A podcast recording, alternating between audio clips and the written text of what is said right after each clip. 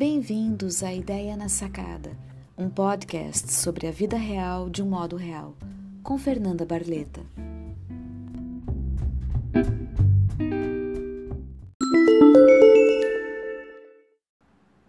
A pandemia de Covid-19 teve um grande efeito em nossas vidas.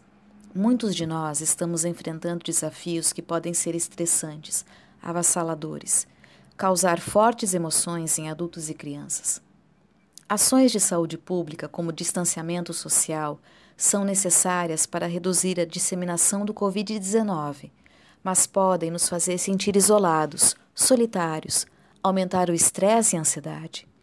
Aprender a lidar com o estresse de uma forma saudável faz com que você, as pessoas que você gosta e aqueles ao seu redor se tornem mais resistentes.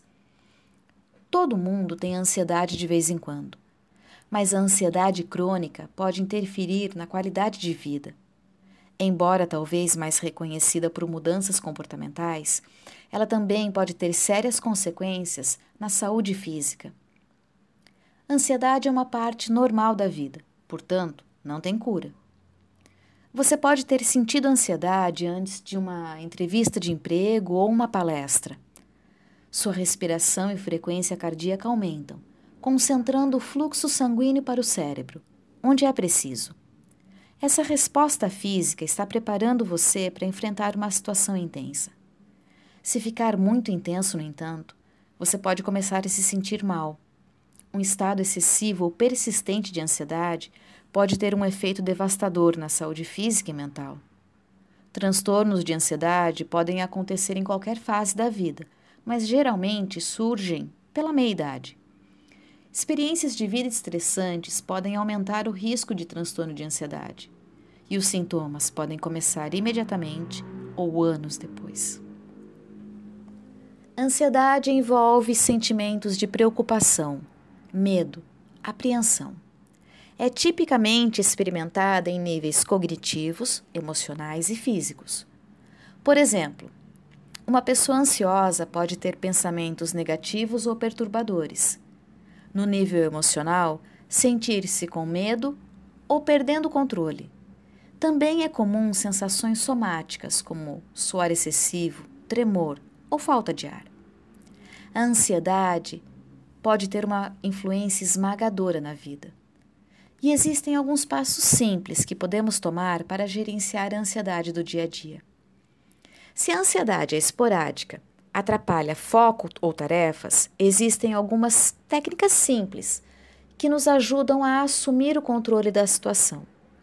Se a ansiedade está focada em uma situação, como um evento próximo, você pode notar que os sentimentos são de curta duração e geralmente diminuem após o evento acontecer. Questione seu padrão de pensamento. Pensamentos negativos podem criar raízes na mente e distorcer a gravidade da situação. Uma maneira de desafiar esses medos é perguntar se eles são verdadeiros e ver onde você pode retomar o controle.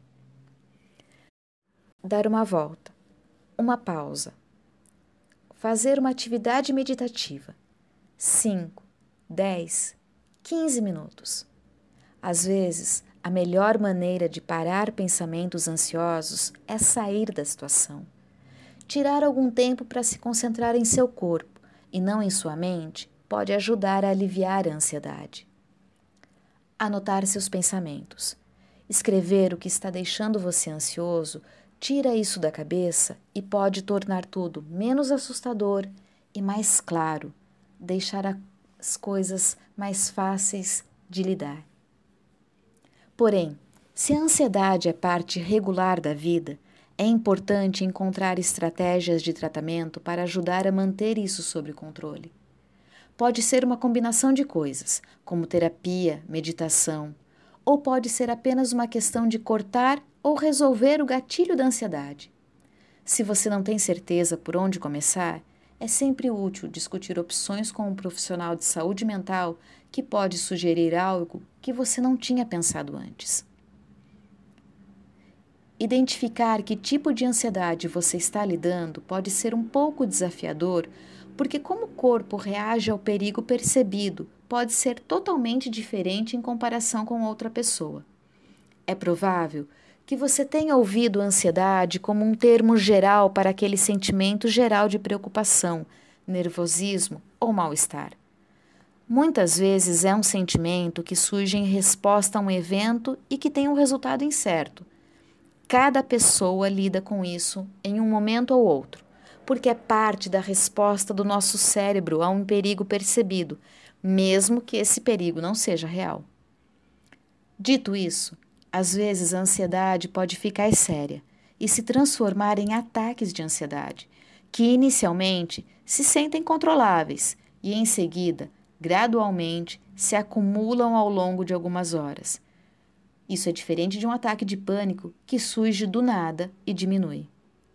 Se notar que as dicas rápidas não têm funcionado, considere ver um profissional para pedir ajuda, especialmente se você acredita que tem algum tipo de transtorno de ansiedade e está interferindo em atividades rotineiras e causando sintomas físicos. Um profissional da saúde mental pode ajudar a agilizar o processo de identificação desses gatilhos, mantendo estratégias de longo prazo através de terapia comportamental, medicamentos, o que for necessário. A ansiedade pode ser sempre parte da vida, mas não deve ultrapassar o dia a dia. Mesmo os transtornos de ansiedade mais extremos podem ser tratados para que os sintomas não sejam esmagadores. Uma vez que você encontrar o tratamento que funciona melhor para você, a vida será muito mais agradável e muito menos assustadora. Até o próximo Ideia na Sacada.